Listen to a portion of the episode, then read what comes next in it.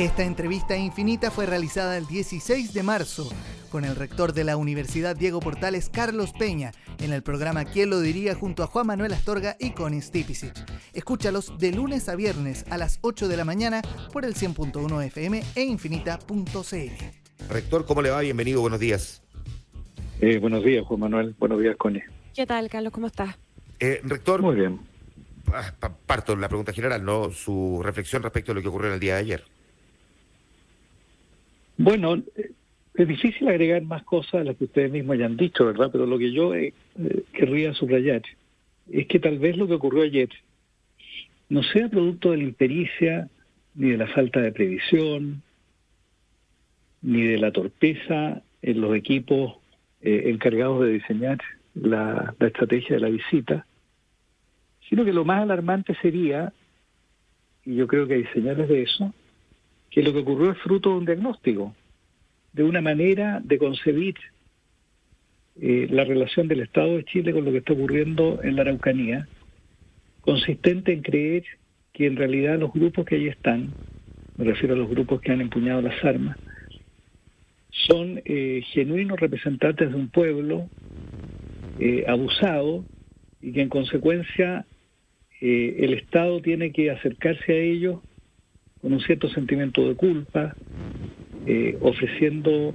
una paz relativamente edénica, eh, y que ellos no podrían negarse frente a un gobierno tan eh, comprensivo, digámoslo así, de sus demandas.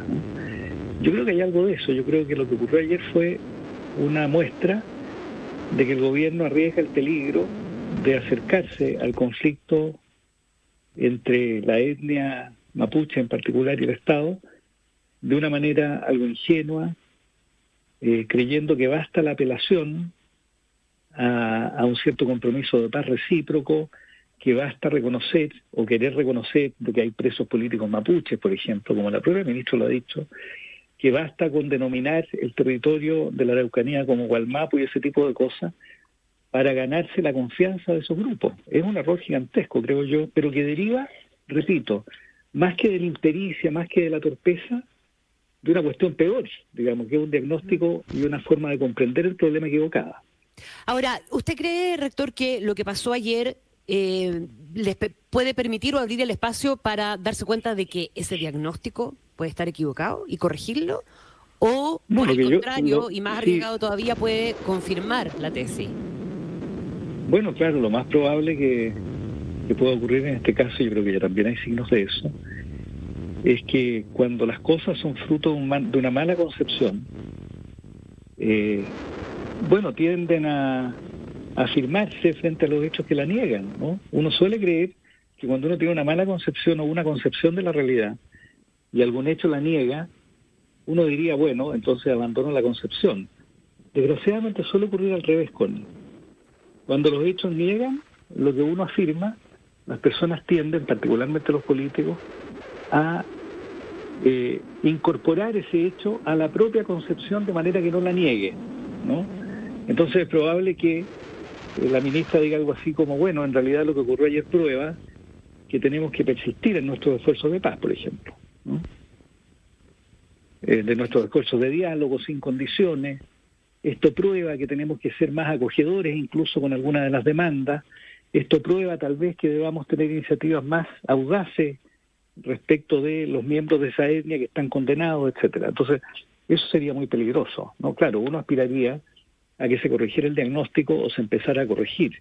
Vemos, sin embargo, que en materia de concepciones ideológicas o políticas, eh, cuando los hechos lo niegan, es peor para los hechos. Una frase que se, atribuye, a Lenin.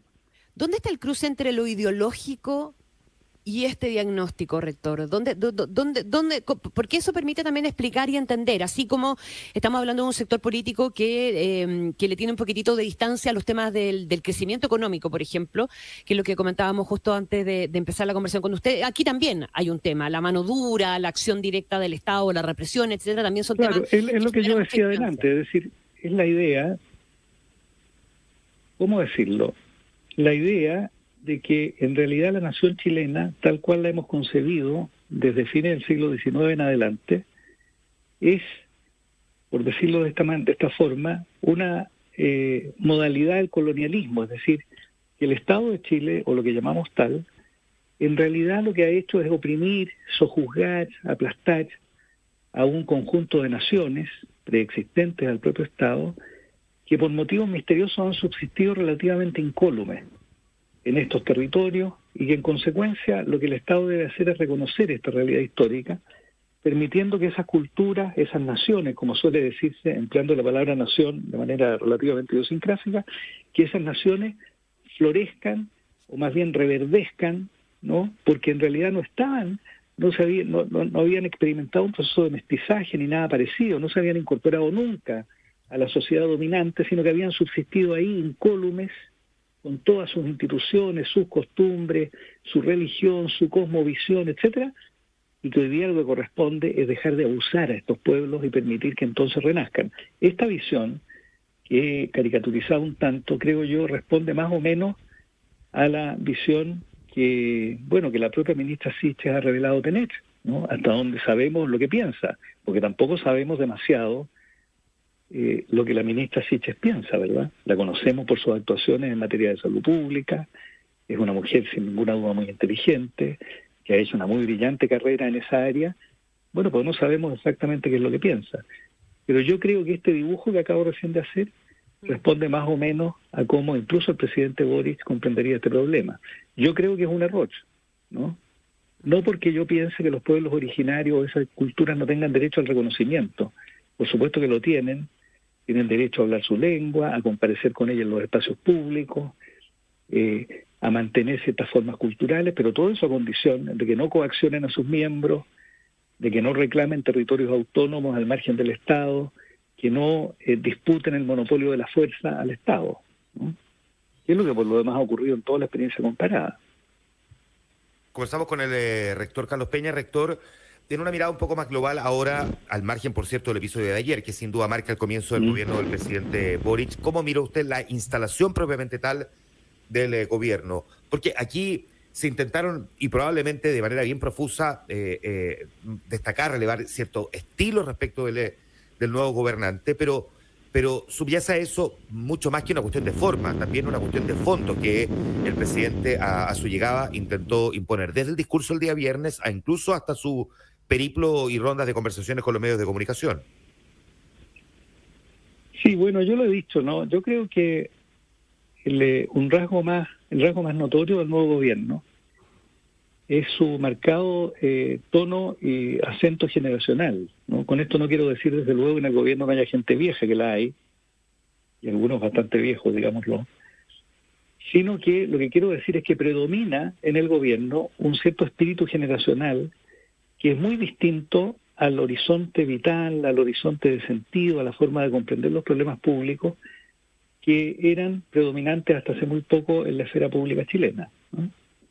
Y esto consiste básicamente en pensar, por decirlo así, eh, que la sociedad chilena tiene eh, problemas que no habíamos visto, problemas bastante evidentes, en opinión de quienes hoy día gobiernan, de los cuales tendremos que hacernos cargo y que por siguiera no habíamos logrado ver. Me parece a mí haber advertido algo de eso en el discurso del propio presidente Boris en la moneda, cuando eh, dijo que lo que teníamos que hacer era querernos, abrazarnos, todo lo cual suena muy bien, pero sobra decir, ¿verdad?, que uno espera más de quien conduce el Estado.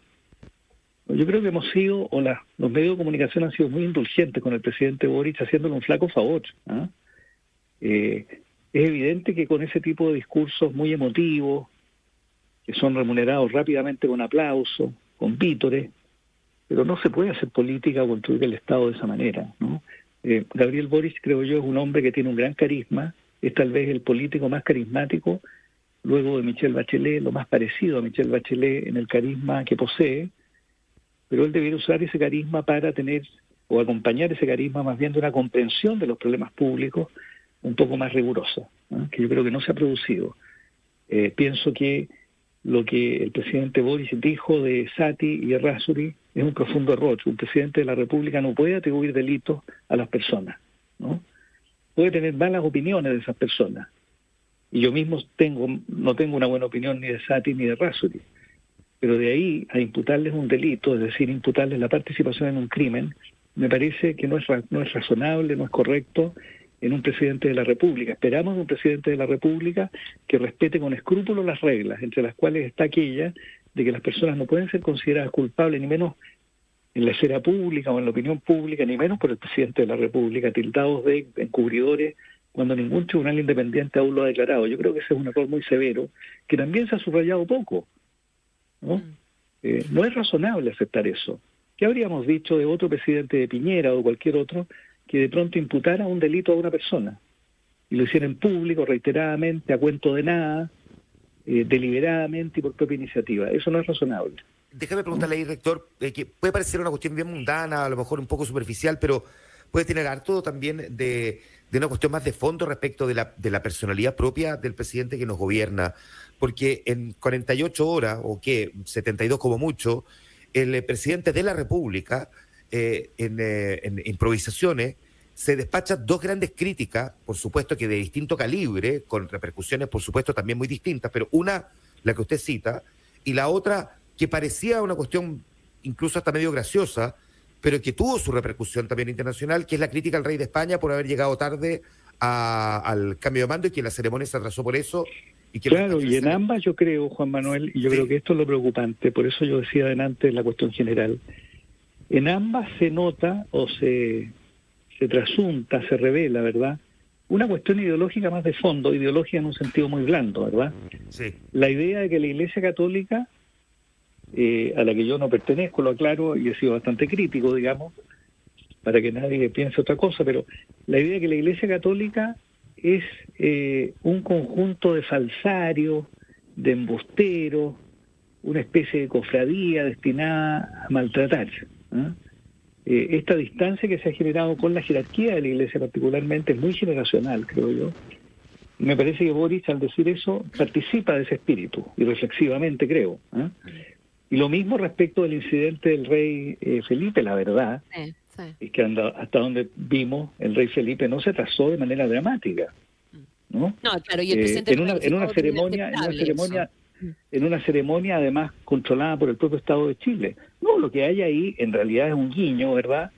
Eh, a todos los críticos de la monarquía española. Recordemos que Podemos en España ha tenido una relación con la monarquía muy complicada, eh, son opuestos a la monarquía, ha habido desplante, ¿verdad?, de los miembros de Podemos frente al rey, tonterías propias a veces de adolescentes, como regalar Juego de Tronos, recuerdo al rey Felipe, ese tipo de cosas. Eh, bueno, y este gesto lo que hace es replicar inconscientemente ese tipo de actitudes. ¿ah? Yo creo que el presidente Boris debiera tener mayor reflexividad a la hora de cumplir su, los deberes que pesan sobre él y recordar que una ciudadanía escoge a un presidente de la República para que cumpla los deberes del cargo a la altura de las reglas. Los ciudadanos no eligen una personalidad, eligen a una persona para que cumpla las expectativas adosadas a un cargo de Estado. ¿no? Una, una, una, pregunta que tiene que ver con este diagnóstico tuyo de lo, de lo, de, lo generacional que, que, está de por medio y una generación que además llega por primera vez al poder, eh, que viene de hacer, de, de, surgir, que surge eh, básicamente por haber sido contestatario, etcétera. Y, a lo mejor esto es una pregunta más histórica porque no sabemos exactamente cómo puede reaccionar y si tiene espacio para maniobrar y para cambiar eventualmente y corregir el presidente esta, estas falencias que tú, que tú estás eh, detectando tan tempranamente, en definitiva. Em, ¿Qué pasa con, grupos de esta naturaleza que llegan al poder y eh, qué pasa respecto de sus ataduras ideológicas finalmente? ¿Hasta dónde tienen espacio para irlas soltando y para no entrar eh, o no funcionar bajo moldes, porque lo que tú estás describiendo de Podemos respecto de la, de la monarquía, o el discurso respecto de la iglesia, o esta concepción que se tiene respecto de lo que pase o no en la macrozona sur, son cuestiones que encajan perfectamente en un molde, ¿verdad? Claro. Bueno, yo creo que, a ver, eh, ante todo me parece a mí, eh, quienes participamos de la esfera pública tenemos que tener una actitud con el gobierno del presidente Boris que no sea distinta a la que tuvimos con los gobiernos que le antecedieron. Pero yo temo que hay muchas personas, incluso intelectuales públicos, que se asoman a la experiencia de Gabriel Boric con cierta indulgencia previa, con la idea de que hay que ser condescendiente o comprensivo. ¿ah? Yo creo que no, yo creo que hay que someter al gobierno del presidente Boric y yo creo que esta es una manera de ayudar efectivamente que las cosas funcionen, al mismo escrutinio a que hemos sometido a todos los gobiernos que le antecedieron. ¿ah? Yo creo que esto es fundamental. Yo creo que ser solidario con este tipo de gestos, sin ninguna distancia crítica frente a ellos, le hace un flaco favor al gobierno del presidente Boric. Eh, porque yo creo que en estas nuevas generaciones laten muchas virtudes también, ¿no? Yo creo que los más viejos podemos aprender muchísimo de esta nueva generación y hay que tener cuidado de eh, no ser capaz de comprenderla, pero para comprenderla hay que tener un esfuerzo de racionalidad y de crítica frente a ellos y no simplemente de una adhesión beata, ¿verdad? Por el hecho de que sean jóvenes o por el hecho que eh, tengan carisma, como ocurre con el presidente Boric. Eh, esta actitud, creo yo, podría contribuir a que el ejercicio del poder se vaya poco a poco ajustando a la manera en que hay que manejar el Estado. Si no hay que olvidar, habría que recordarle a la ministra Siche, que quienes aspiran al Estado, esto lo dijo Max Weber a comienzos del siglo XX, ¿eh? Aspiran a manejar la fuerza, aspiran a tener en sus manos la violencia legítima que el Estado monopoliza.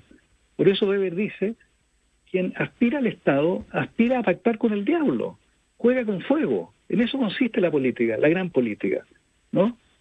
Eh, entonces, quien maneja el Estado no puede concebir su tarea con diagnósticos vaporosos, genéricos, eh, repitiendo las consignas que se repetían cuando se estaba disputando el poder. No, no, se requiere una visión más fría, más racional, incluso más técnica del problema, con sentido histórico, por supuesto.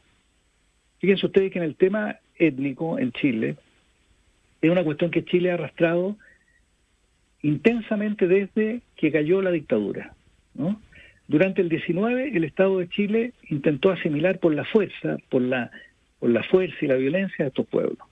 Durante el siglo XX se les mantuvo prácticamente en la invisibilidad, ocultos en la noción de proletariado por parte de la izquierda o campesinado por parte de la derecha. Eh, en la dictadura ocurrió lo que sabemos ocurrió, y cuando, se, cuando cayó la dictadura, Patricio Elwin comenzó eh, un proceso de reconocimiento de estos pueblos. Se ha olvidado esto. ¿no? Hubo un informe de verdad histórica y nuevo trato durante el gobierno del presidente Lago, que presidió el propio entonces expresidente Patricio Elwin. Yo formé parte de esa comisión, lo recuerdo bien. Estaba la derecha, estaba también la izquierda en esa comisión, estaba Felipe Larraín, ministro de Hacienda del presidente Piñera, Enrique Correa estaba también en esa comisión. Hubo un informe, Comisión de Verdad Histórica de Nuevo Trato, que se entregó al presidente Lago, donde se sugirieron una serie de medidas de reconocimiento, pero nadie hizo nada. Llevamos 30 años arrastrando este problema. ¿no? Eh, pero yo creo que hay suficiente conocimiento, hay suficiente experiencia y evidencia en la propia gestión del Estado en los últimos 30 años que permitirían asomarse a este problema con mayor sentido de realidad. Pero claro, nada de eso está ocurriendo. Carlos Peña, el rector del UDP y columnista, conversando esta mañana con nosotros. Carlos, muchas gracias por estar en Infinita. Que estés muy bien, buenos días. No, no, muchísimas gracias a ustedes. Buenos días, Juan, y buenos días, Juan. Gracias. Esta y otras conversaciones con los protagonistas de la noticia las encuentras en infinita.cl.